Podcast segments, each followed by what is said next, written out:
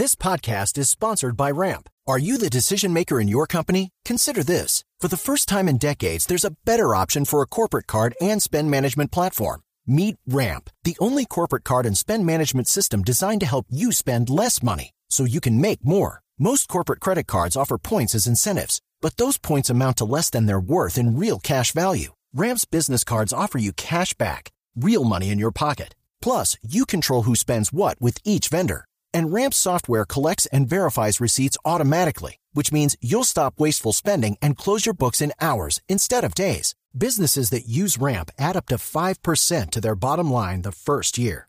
If you're a decision maker, adding Ramp could be one of the best decisions you've ever made. And now get $250 when you join Ramp for free. Just go to ramp.com slash easy. Ramp.com slash easy. R-A-M-P.com slash easy. Cards issued by Sutton Bank and Celtic Bank members of DIC terms and conditions apply. Les quiero dar un gusto, un saludo muy cálido a nuestro programa de hoy. Está el doctor Carlos Fernando Galán. Bienvenido, doctor Galán. Muchas gracias por la invitación. Un saludo a todos los oyentes. El doctor Juan Manuel Galán. Buenas noches, Vanessa. Saludos a los oyentes. Ellos están en esta pelea pírrica por volver a revivir el nuevo liberalismo, ¿no? Pero ¿cómo así que pírrica? Bueno, pues profunda, No, eso sí- intensa. Eso sí estuvo como... Tratando de volver a... introducción estuvo... No, no, no. Pero me gusta, me gusta el tono de comienzo. Era para picar un poquito la lengua. Está bien. Me parece como una corrida de toros, ¿no? Entró picando. Eh, eh, Está bien, está bien entonces, vamos bien. Y el doctor Juan Fernando Cristo, que acaba de lanzar en la semana que terminó el nuevo partido que se llama En Marcha. Movimiento. Movimiento Ciudadano Los en partidos Marcha. ya están mandados a recoger. El liberal ya- Movimiento Ciudadano, no, el liberal ya no existe. ¿eh? Se llama En Marcha como Macron. En marcha, como la revolución en marcha de López Pumarejo. Me da mucha pena preguntarle esto, doctor Cristo. Usted no puede decir la R, ¿o sí? Usted le fascina mi R. ¿eh?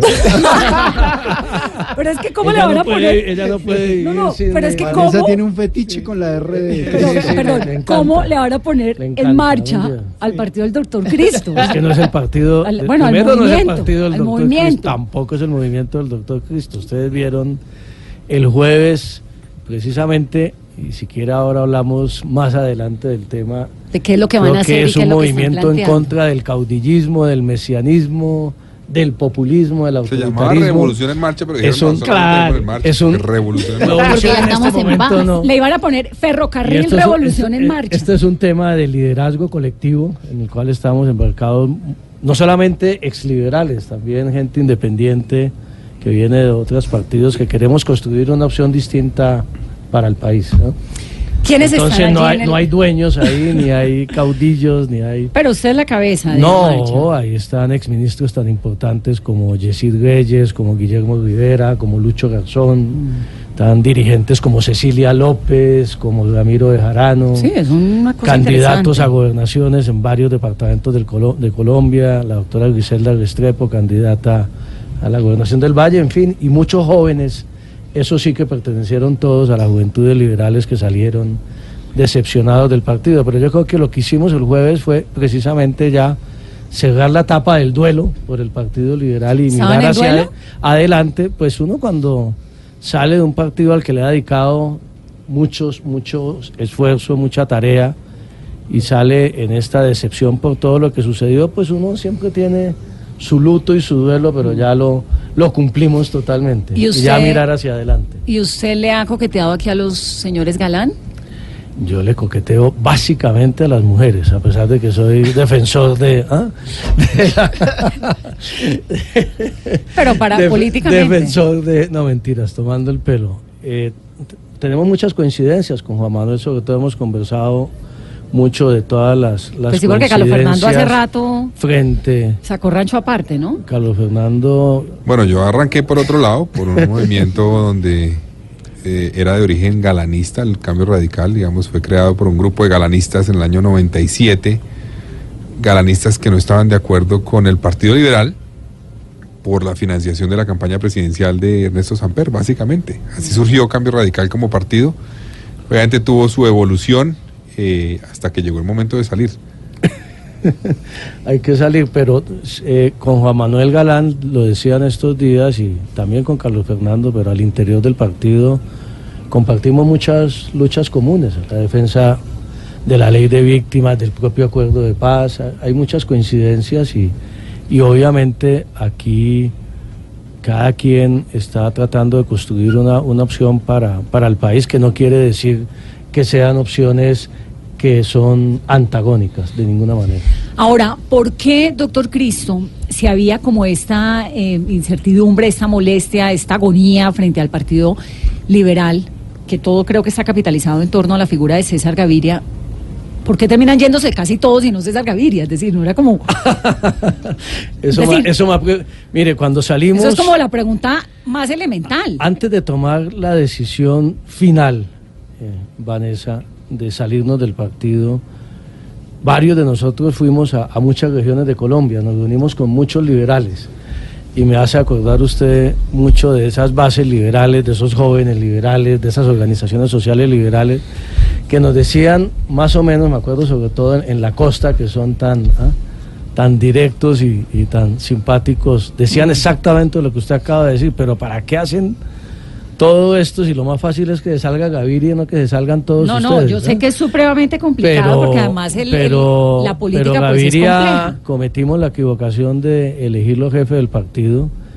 Eh, parece que está muy amañado allí en, en el partido, pero, pero más allá de, de- de la figura de Gaviria, yo creo que hay un análisis más de fondo también, Vanessa. Yo creo que eh, los partidos como, como están planteados hoy en Colombia están siendo totalmente inferiores a la responsabilidad de mostrarle salidas a la crisis del país. Yo creo que ya no son los vehículos que interpretan las causas ciudadanas, los propósitos de la gente. Eh, yo creo que no solamente el Partido Liberal, usted voltea a mirar el Partido Conservador, la U, Cambio Radical mismo, yo creo que hoy en día no están interpretando las nuevas realidades de la sociedad Pero colombiana. esos son los partidos o Y son yo- los políticos? Yo creo que lo- yo creo que ambas cosas. Yo creo que es la, la dirigencia, pero también la estructura de los partidos interna, eh, la falta de espacios para nuevas generaciones, la falta de un debate interno y de deliberación. Mire el caso del Partido Liberal. Yo creo que el gran problema de los partidos políticos hoy en Colombia tiene un nombre que es coherencia.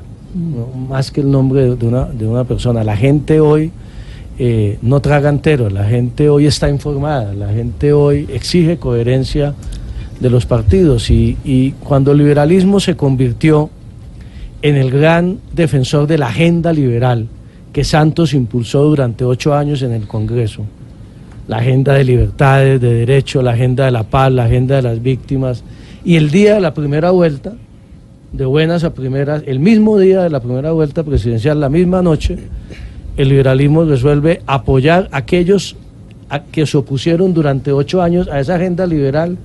Pues ya no hay nada que hacer ahí. Sí. Me parece que, que más allá del, del- del nombre de eso, ¿qué Gaviria, de disputas pasó? personales, eh, y yo creo que ahí ya había que tomar decisiones. Lo consultamos con mucha base liberal en toda Colombia y creo que hay un espacio para salir a, a plantear opciones distintas y estamos muy entusiasmados con esa posibilidad de, de convocar gente de otros partidos y gente a defender, yo, yo he definido esto, Vanessa, queremos salir a defender el pensamiento liberal en las calles que no fue capaz de defender el, el Partido Liberal. Hablando del Partido Liberal, ¿dónde está el doctor de la calle? El doctor ¿Él de la con calle él está en está- no, el doctor de la calle no, el doctor de la calle es- me parece que está bastante distante de la actividad política, sé que está escribiendo sus columnas en el diario El Espectador y, opinando de vez en cuando, pero la última vez que conversé con él lo sentí como en el plan de no participar en, en la, en política activa, digamos. Este to- bueno, al margen, digamos, de las determinaciones que, que se tomaron y del movimiento nuevo que surge y de cómo se van retirando una cantidad de figuras que eran muy simbólicas y muy importantes dentro del Partido Liberal, supongo que emocionalmente para todos tuvo que haber sido duro irse de un partido al cual ha pertenecido desde siempre, ¿no? Digamos, usted Por tiene un letrero aquí en la frente que dice Partido Liberal. Por eso le hablé del duelo. Claro. Y, de- y de- Y fue un duelo así como de- Pero cuando uno salía en todo el país es, es- es bien interesante. La gente se hacía esa pregunta: ¿por qué no dar la pelea al interior del partido? Yo Claro. creo que ya no valía la pena. ¿Pero por qué no? Es- Porque que es volver que no esto una disputa mecánica de si César Gaviria jefe del partido, no, yo creo que no tiene mayor importancia. El problema es mucho más de fondo. ¿ah? Y me parece que es mejor salir a dar una pelea por fuera y no plantear simplemente una renovación del partido que es imposible hacerla por dentro hoy por, muchas circunstancias que no, que no vamos a, profundizar. Pero, pero la gente, mire, yo le voy a citar ejemplos. Nos acompañó el jueves pasado un dirigente liberal del Valle del Cauca, muy importante, columnista toda la vida del diario El País, un intelectual liberal que se llama Jorge Restrepo Potes. Tiene 80 años, decía yo, yo, yo llevo 70 años militando en el Partido Liberal y me da mucha tristeza salirme del partido, pero ya no hay nada que hacer ahí. El doctor Alfonso Araujo Cote en el Cesar, de la misma manera. O sea, e- ese proceso de duelo y de luto lo, lo hicimos no solamente quienes tomamos la decisión aquí en Bogotá, sino a lo largo y ancho del país y ha sido un proceso doloroso, pero es un paso que había que dar y lo estamos dando con toda convicción. Le voy a preguntar ahora, no ya, porque antes, ahora que estamos hablando de la dirigencia Vallecaucana, ¿cómo van a garantizar ustedes que haya pues ideas renovadas y una onda nueva, juvenil? Si hay una cantidad de señores pues que ya hicieron un montón de carrera, ¿no? Digamos, ¿qué es lo que tienen de nuevo como propuesta? No me vaya a responder porque ahorita que estamos hablando de jóvenes vallecaucanos, oigan esto. Amigos del proyecto Contigo Bogotá, quiero desde el fondo de mi corazón agradecerles por el inmenso apoyo que me han brindado en esta primera etapa del proceso. Como ustedes saben, para el Partido Centro Democrático es de vital importancia la consecución de militantes que nos sirvan de base y nos sirvan como un activo a la hora de tomar decisiones internas en el partido. Este partido quién es? es de amplia ¿Le suena, de Juan Manuel? Doctor Juan Manuel. Eh, Camilo Holmes. Camilo Holmes, es el hijo del canciller de Carlos Holmes Trujillo que se está lanzando al Consejo, Carolina. Sí, con este video, Vanessa, de Contigo Bogotá, ya ese es el tema y la estrategia, va a ser candidato por El el... Consejo de Bogotá. Sí, Consejo de yo pensaba Bogotá. el Consejo de Cali. No, no, de Bogotá, pasa es que es Consejo de vallecaucano, Bogotá. pues su papá es vallecaucano.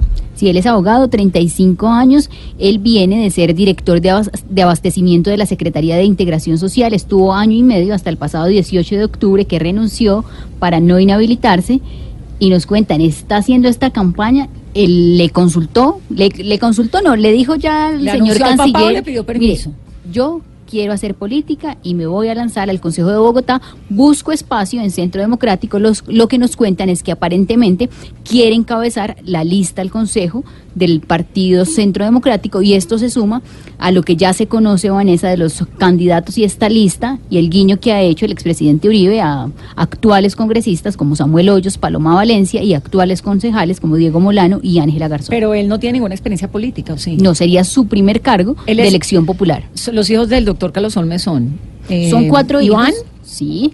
Carlos Mauricio, Camilo, Camilo, son hay dos Son mellizos, cuatro. sí, son cuatro, y él es del primer matrimonio del doctor Carlos Y es- Holmes. y es Camilo Trujillo, no Camilo Holmes, porque Holmes es el nombre. Claro, claro, no, él se llama. Carlos Holmes. Trujillo. Sí, es Camilo Sí, Trujillo.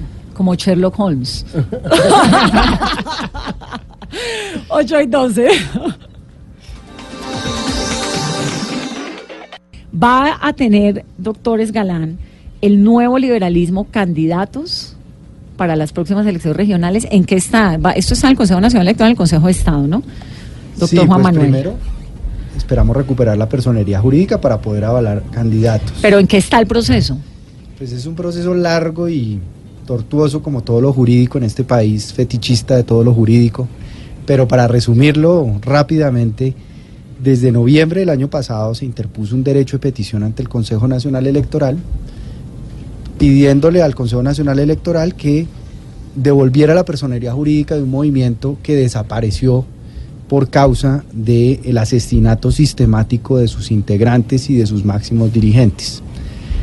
Ese derecho de petición pues lo embolataron allá en el Consejo Nacional Electoral hasta el mes de marzo, obviamente asegurándose de que no pudiéramos participar ni en las elecciones al Congreso ni a la elección presidencial y respondieron en ese momento que tenían una duda sobre la legitimidad de los peticionarios. Pues los peticionarios eran exmilitantes, exparlamentarios del nuevo liberalismo que acreditaron su condición.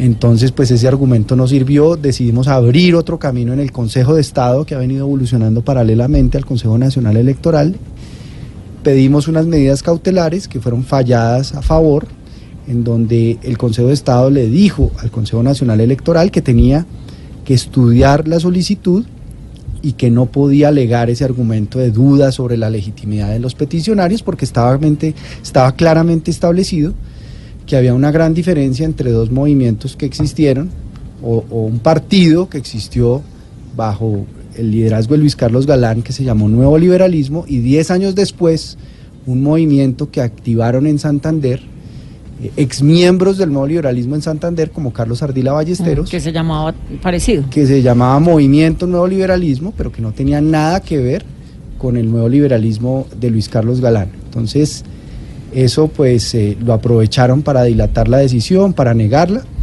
y eh, la magistrada entonces ordenó que tenían que volver a estudiar la solicitud sin alegar esa, esa falacia pues de que, eran, que era el mismo movimiento.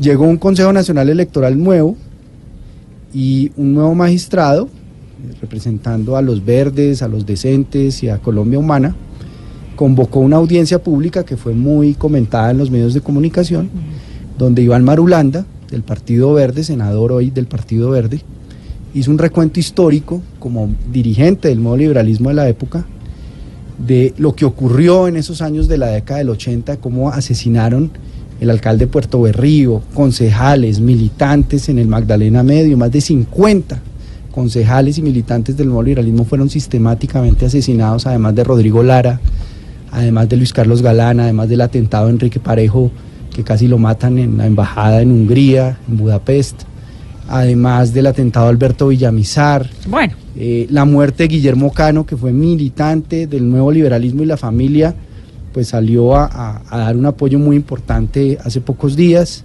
La muerte de Jorge Enrique Pulido, en fin, fueron una cantidad de asesinatos que hicieron parte de una campaña sistemática orquestada para exterminar al nuevo liberalismo.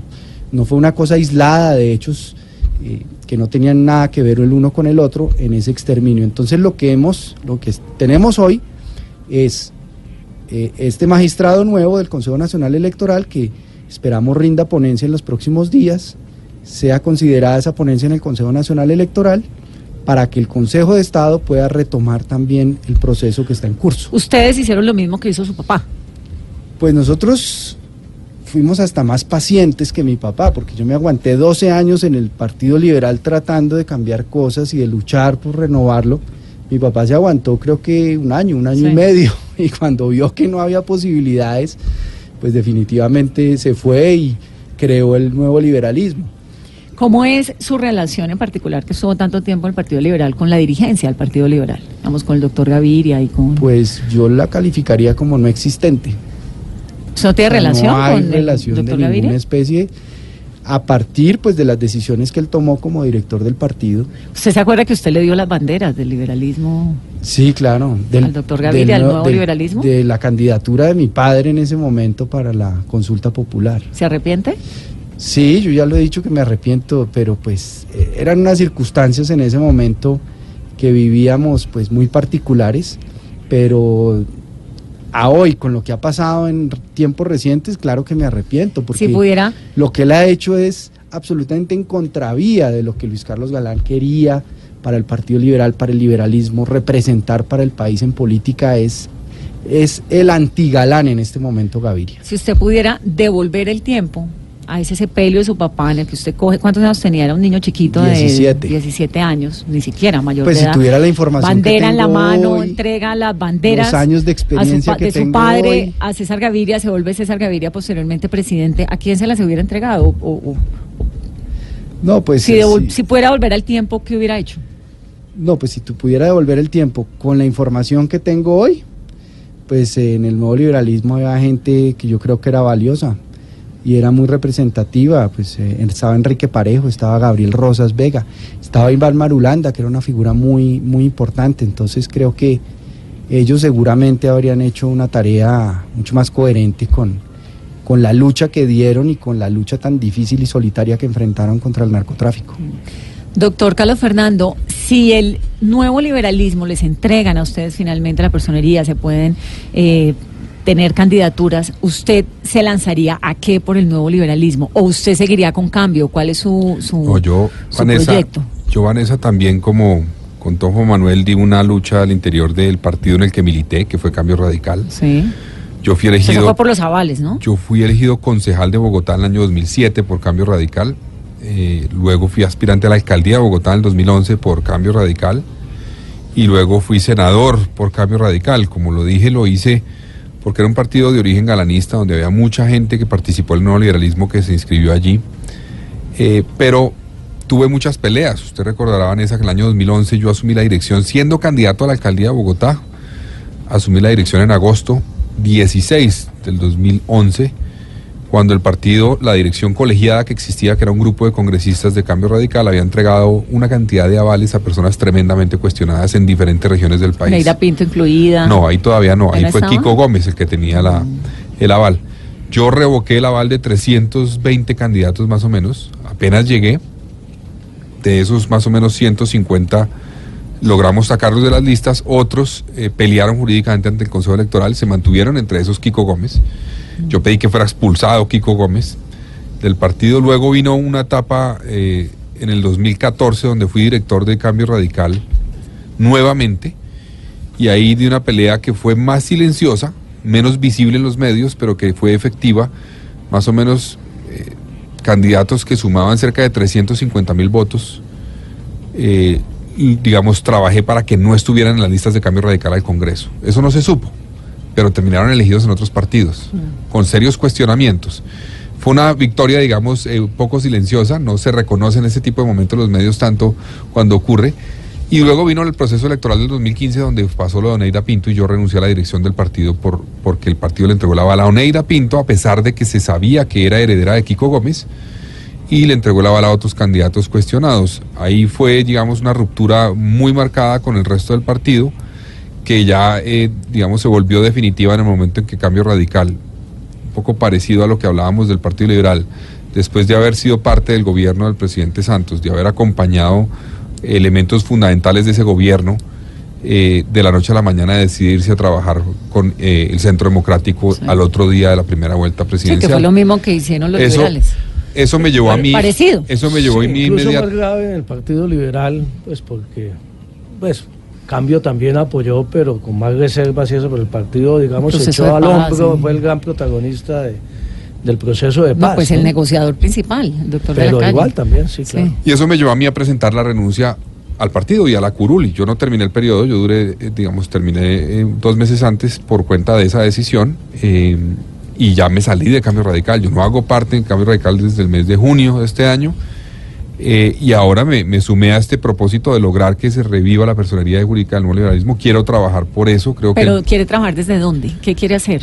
Pues obviamente yo he tenido una aspiración en Bogotá, la tuve ya en el pasado, Sí, pero con yo la creo que... doctora Gina Parodi y con David Luna. Exacto, y yo creo que uno no debe tampoco, digamos, tomar la decisión de participar en política pensando exclusivamente en una aspiración personal. Claro que me interesa el tema de trabajar políticamente en un escenario como el de Bogotá, donde he trabajado, que la conozco, la he recorrido, etcétera, pero, pero yo creo que esto va inclusive más allá que eso, construir una propuesta para el país.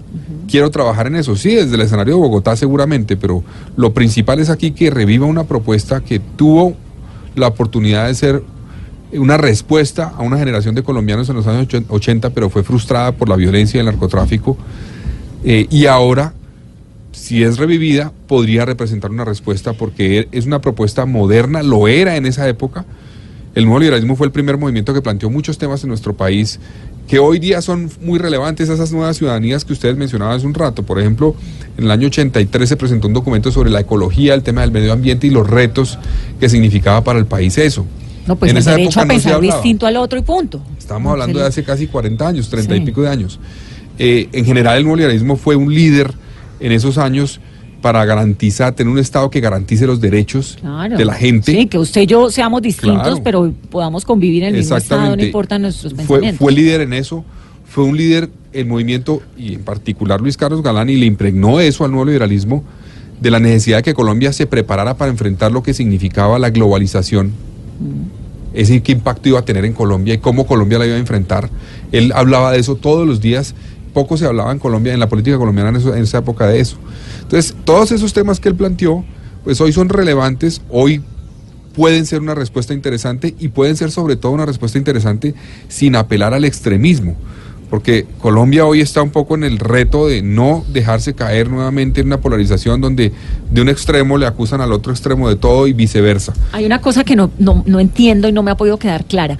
¿Por qué si tienen todos estos? Es que lo del liberalismo es muy particular, porque es una gente, pues todos, un partido tradicional, fuerte, con unas ideas libertarias en su momento, con lo que usted acaba, la lista que nos acaba de dar, que defendió su padre, etcétera. A mí me suena realmente que es que, y creo que por ahí van todos los mensajes, además de, de- de los oyentes, que hay un montón, Octavio, y todos dicen lo mismo.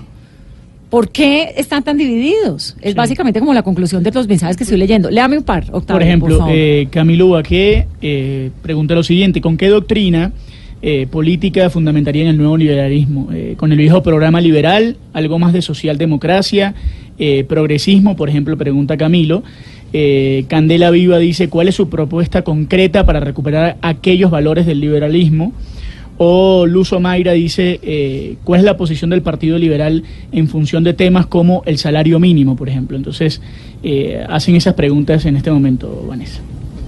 Y sobre todo hay como una sensación, estoy viendo yo de como decir, bueno, ¿por qué están divididos? No, eso no es como hacer lo mismo que hicieron con la alcaldía de Bogotá. ¿Se acuerda cuando la alcaldía de Bogotá que se dieron entre usted, David Luna y Gina Parodi? Porque entonces están los liberales por un lado, usted, el doctor Yesid, la doctora Clara, unos liberales que es una gente, pues, eh, mil caracosa, etcétera. Por otro lado, los que que del nuevo liberalismo, por otro lado, los disidentes de los disidentes, como los llamo yo, que es Luis Ernesto Gómez, Daniel Quintero, Pero- etcétera. pero yo- Si tienen puntos en común todos, ¿qué pasa?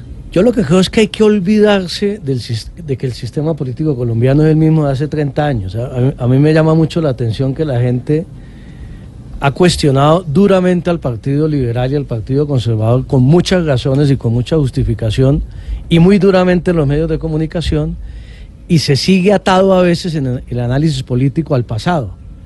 El Partido Liberal que existía hace 30 años ya no existe ni va a volver a existir por una sencilla razón porque ya no hay un sistema bipartidista en Colombia, ya la política cambió. Pero hay cama para tanta se- gente. seguir pensando, yo creo que hay cama para mucha gente y entre más expresiones políticas surjan, yo creo que es mejor para la ciudadanía. En algún momento tendrán que encontrarse coincidencias en materia de candidaturas.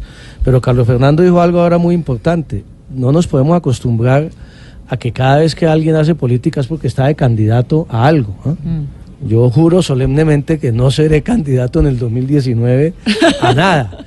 Usted preguntaba ahora cómo gente con alguna experiencia en el sector público va a presentar unas ideas renovadoras, promo- promocionando nuevos liderazgos, acompañando esos nuevos liderazgos en las regiones, tratando de alguna manera de enseñarle a esa gente joven que quiere participar en política cómo se puede participar ¿Cómo se hace activamente y cómo se puede hacer política de la buena, de la sana, cómo se pueden promover ideas nuevas. Aquí hay que reinventarse. Yo creo que olvidémonos del esquema en el cual el Partido Liberal era el gran partido. Eso, eso no existe desde hace tiempo, no de ahora por esta situación. ¿ah? Sí, como ahora lo que se ha es profundizado, obviamente, Pero tiene gente muy por la pésima conducción en, en el último año. Pero yo creo que es bueno que surjan nuevas expresiones políticas y ciudadanas en el país. Hay coincidencias en unos temas de la agenda, hay unos énfasis, eso se irá mirando en el transcurso de la campaña. Nosotros, ¿cómo nos hemos planteado? Como un movimiento político ciudadano que va a salir a respaldar unas can- candidaturas en todo el país con una agenda muy clara de defensa de libertades y derechos, de defensa de la implementación del acuerdo de paz, de defensa de una economía de mercado, pero con un énfasis social muy fuerte y sobre todo de despolarizar este país. Aquí no podemos, Vanessa, resignarnos los colombianos a que estamos condenados a escoger entre Uribe y Petro. Yo creo que eso no es bueno para la sociedad colombiana.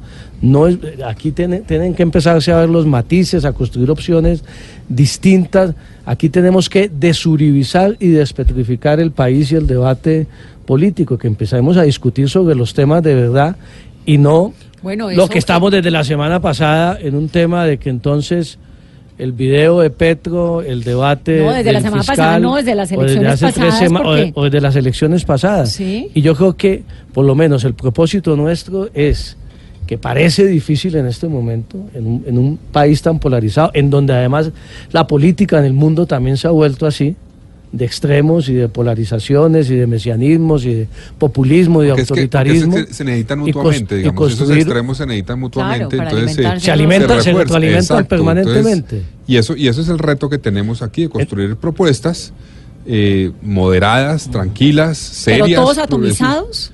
Pues habrá coincidencias en muchas cosas porque así es la Y política. habrá momentos de vez- elección que coincidiremos cuando haya can- coincidencias, pero no necesariamente sí. en el mismo barco. Pero mire la curioso, Vanessa, que una de las dos causas ya plenamente identificadas por académicos, por historiadores, de la guerra de 53 años de este país han sido el problema de la tierra, que no se ha resuelto, y el problema de la participación política cerrada. Entonces, hoy uno ve al Congreso y ve a la clase política absolutamente en contravía de esa realidad que necesitaría abrir espacios de participación, generar garantías para que las nuevas ciudadanías tengan canales de expresión, de interpretación de su problemática, como las que acabas tú de leer, en relación, por ejemplo, al cambio climático, que el señor David Attenborough hizo un, un discurso hoy muy importante donde dijo que la civilización está a punto de colapsar si los Estados Unidos y las grandes potencias no toman unas medidas serias frente al cambio climático. Las oportun- el de empleo, cómo se está destruyendo, sobre todo para las mujeres, por la incorporación de nuevas tecnologías, de la robótica, de la inteligencia artificial, eh, el emprendimiento, en fin, hay una cantidad de temas modernos, liberales, en donde hay que estar ahí a la vanguardia luchando por esos temas, generando propuestas, ideas, soluciones, para que la gente sienta que hay una interpretación y hay un vehículo civilizado, democrático para tramitar sus necesidades, porque es que lo que está en juego hoy en el mundo, como lo decía Juan Fernando Cristo, es el cuestionamiento a la democracia. Estamos viviendo lo que vivió Europa hace 100 años, pasada la Primera Guerra Mundial, donde surgió el nazismo con Hitler, el fascismo con Los Mussolini, todo eso. Estamos viviendo una época absolutamente similar. En Europa, en Baviera, perdió, o ganó la extrema Pues derecha de las Bolsonaro, a propósito, En Italia, vino, vino lo que está Bolsonaro, pasando en Francia, lo que pasa en Estados Unidos con Bolsonaro en Brasil. Pero le cuento este cuento que está bueno. Estuvo aquí, está acá el hijo de Bolsonaro No, y pues con tuvo cena pomposa. Sí, anoche. Hubo Anoche. cena, Sí, 7 claro. de la noche estaban citados eh, quienes eran los anfitriones, la senadora María Fernanda Cabal y su esposo José Félix Lafori. ¿Qué ofrecieron? Vino, whisky y sushi. Más de 35 invitados, entre generales de retirados, Del gobierno, ¿quién había? estaba el viceministro del Interior, Juan Manuel Daza, estaba Rafael Guarín, estaba también Oscar Iván Zuluaga, estaba Natalia Bedoya, que es una de los líderes representativos del sector de los jóvenes, estaba la senadora María del Rosario Guerra, y lo que nos cuentan es que eh, Bolsonaro, el hijo del presidente de Brasil, Eduardo Bolsonaro, y diputado, uno de los más votados, el más votado, eh, les contó cómo había sido la campaña de su papá, cómo fue la participación y que les hizo un llamado, que la necesidad es que en Latinoamérica se unan para que se gobierne y que gobierne La la, nueva derecha. derecha. latinoamericana, así como cuando la nueva izquierda Esa es la latinoamericana. extrema, extrema derecha. O sea, decirle a una mujer periodista que no se merece ni que la violen. Sí, no, no, o sea, no, no, eso no, no, no, no. es un chiste ni es parte del paisaje No, no, no. retórico político. Son cosas que hay que tomar en serio. Eh, eh, sobre todo en este país donde ha costado tantas vidas construir la democracia que tenemos y las instituciones con los defectos que tiene, pero eso es lo que tenemos y eso es lo- con lo que tenemos que trabajar y defender. 8.46 minutos de la mañana, de la noche.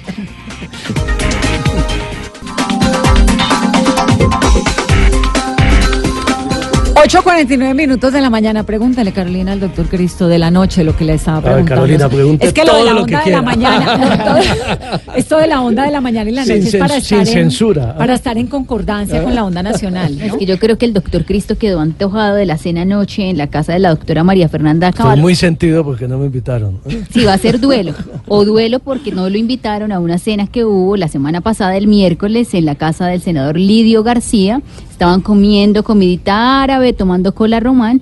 Y oh sorpresa que parece que su hermano no le está haciendo caso, doctor Cristo. Él sí sigue en el Partido Liberal y estuvo en la cena. Él mete- sigue en el Partido tonito, ¿no? Liberal, claro, porque los estatutos del partido obliga, nadie puede retirarse sin, sin dejar la, la curula. Y hay un grupo de liberales que, que tienen una posición, digamos, mucho más independiente frente al gobierno, que no tienen una posición de que en varias oportunidades han dicho que no respaldan la, la dirección del expresidente Gaviria, lo cual no quiere decir que, que no puedan a- hablar. A mí me parece, fíjese usted lo importante, Vanessa, que son las, entre comillas, la, la deliberación ente- interna, las disidencias o, la- o las rebeldías. Después de que nosotros tomamos esa decisión de salirnos del partido y empezar a construir un movimiento para defender una agenda liberal y para defender también una agenda moderna, ahí sí el Partido Liberal empezó a decir que no apoyaba el IVA a la canasta familiar, que no apoyaba los recortes a la tutela, la reforma de justicia, que no apoyaba eh, grabar las pensiones, porque antes no habían dicho absolutamente nada, estaban totalmente plegados a la agenda de derecha. Ahora el partido eh, tiene una posición un poquito más independiente, eso gracias a unas posiciones al interior del partido, pero, pero digamos, nadie de la bancada liberal ahora se va a salir del partido.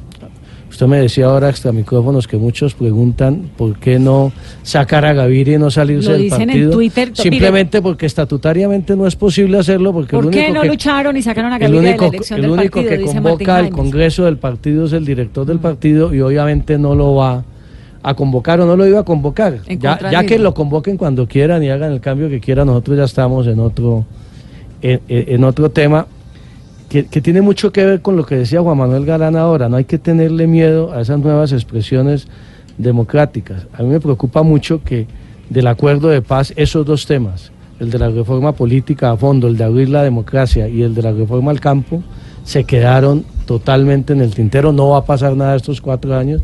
Allá hay que defender eso hacia el futuro. es el porque- corazón Porque la implementación es a 15 años y, y aquí lo que tenemos es que rescatar la democracia liberal para Colombia. No, pero o sea, aquí uno- hay una crisis, la democracia liberal en el siglo pasado derrotó el nazismo y derrotó el comunismo y ahora anda en una crisis en el mundo entero, Colombia no es la excepción y yo creo que hay que promover nuevos liderazgos y nuevas ideas y unas agendas distintas para tratar de salir de este círculo vicioso en el que nos encontramos de la de extrema nombres, derecha y la izquierda. Un par de nombres de En Marcha.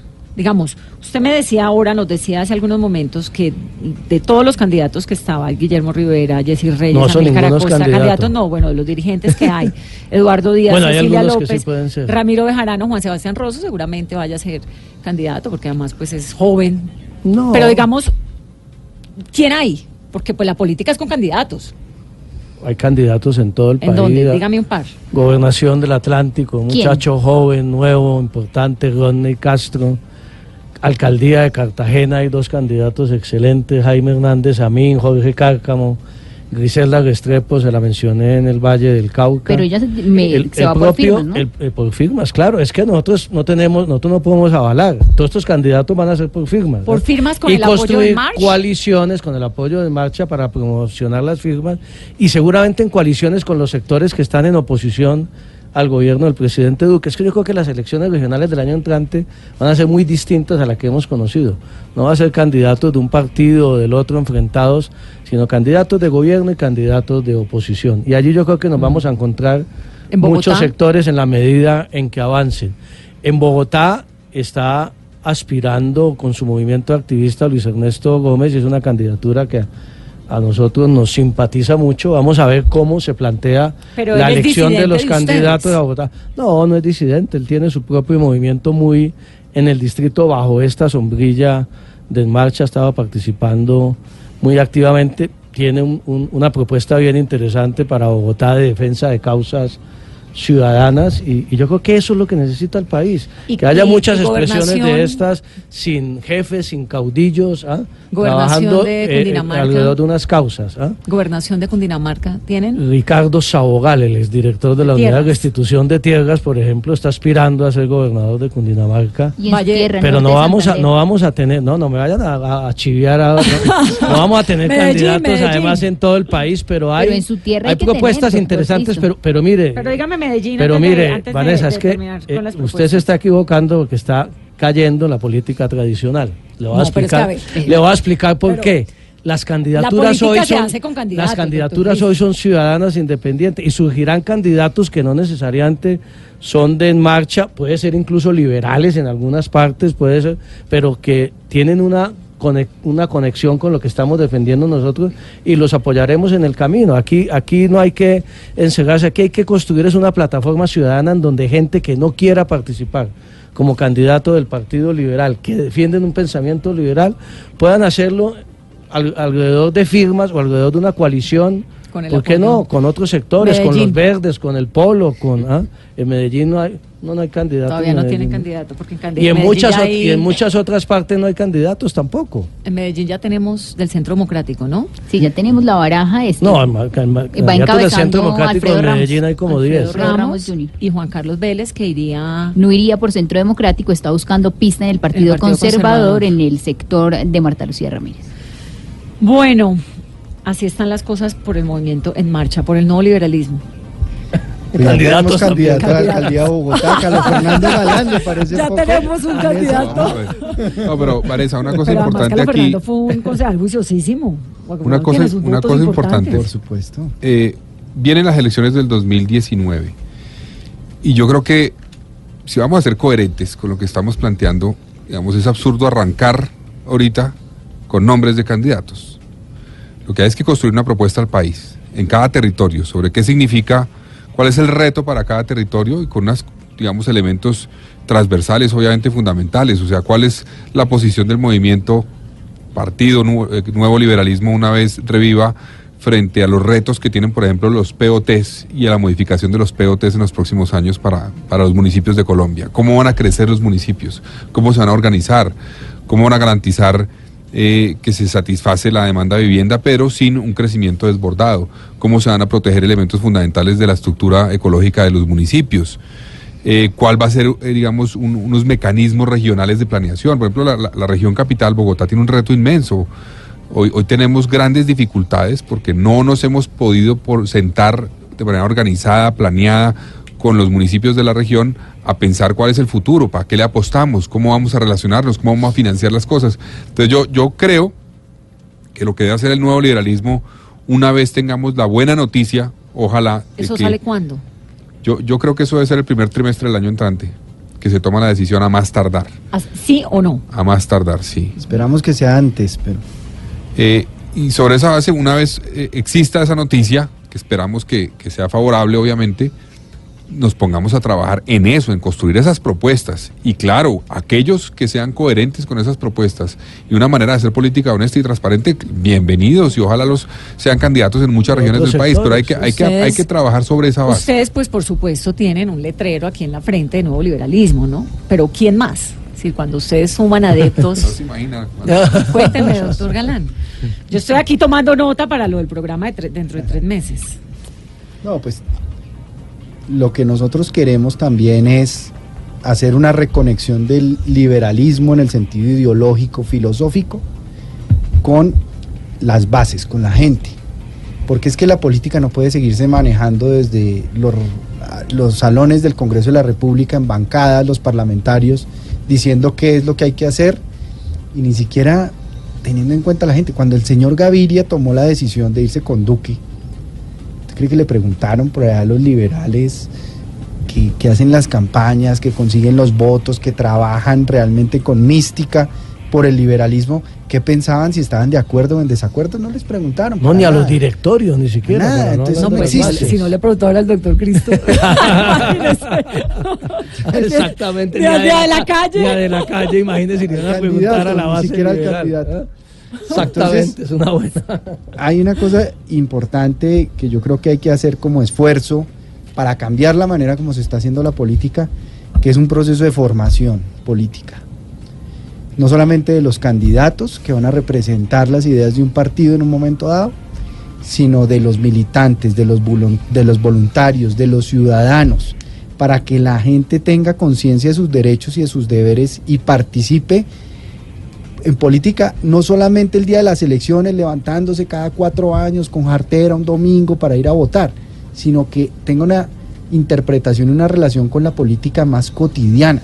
Pero diaria yo- de informarse, de opinar, de voy a- movilizarse. Voy a diferir con eso porque a mí sí me da la sensación con todo esto de las redes y la gente opinando. Me, me fascina lo que pasa todos los días en Colombia. Así, uno se levanta y dice buenos días. ¿Qué? ¿Buenos días de qué? Bueno, pues perdón, o sea, pero hay como un caldo ahí de cultivo de un montón de gente pensando para lo que sea. O para insultarlo a uno, o para meterse con el grupo Aval, o para decir eh, que el video de Petro, o para hablar sobre el fiscal o para lo que sea. Pero da la sensación de que la gente está como en una onda muy política. Claro, eso es muy bueno, pero que hay que buscar que esa tiempo. participación cada vez sea más consciente y más informada y se logre canalizar en impactos y en decisiones políticas que transformen el país. Antes de irnos rapidísimo, Carolina, terna fiscal.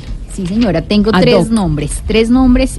A ver, yo tengo cuatro aquí anotados. Primero, Clara María González es la actual secretaria jurídica del Departamento Administrativo de la Presidencia. Suena- Recuerde, Vanessa, que este cargo inicialmente se lo habían ofrecido a Francisco Barbosa. Puede que ahí haya un enroque porque conocimos que hubo esta tarde una, Una reunión reunión, larguita entre con el presidente presidente. Iván Duque y Francisco Barbosa. No sabemos detalles. Otro nombre, Rafael Nieto, se mantiene en la terna. ese además estaba incluido en la, en la terna que estaban organizando los uribistas en caso de que tuvieran que poner fiscal. No ad hoc, sino fiscal. Y también el nombre de Marcela Monroy. Asume dos. Jaime Arrubla y el doctor Velilla. No lo dejé por fuera. 9-1. Muchas gracias por haber venido, doctor Juan Manuel, doctor Carlos Fernández. Muchas gracias, aquí Vanessa. en su nuevo espacio, Vanessa, y que Bueno, logre hacer ese cambio a buenas noches. Y, Ay, no me moleste que si no ha podido la vicepresidenta Y con al PM, que pase de la M al ni, con- PM. ni los ministros. Doctor Cristo. Bueno, Suerte mucha suerte también, mucha suerte también aquí en el marcha. programa y una muy buena opción como las que estamos creando aquí Por todos. supuesto que sí, aquí los espero siempre para hablar, para tratar de comprender lo que no comprendemos, pero sobre todo para soñar con un mejor país y aportarle un granito de conversación en las noches, a ver si lo construimos. 9 y 2. Feliz noche.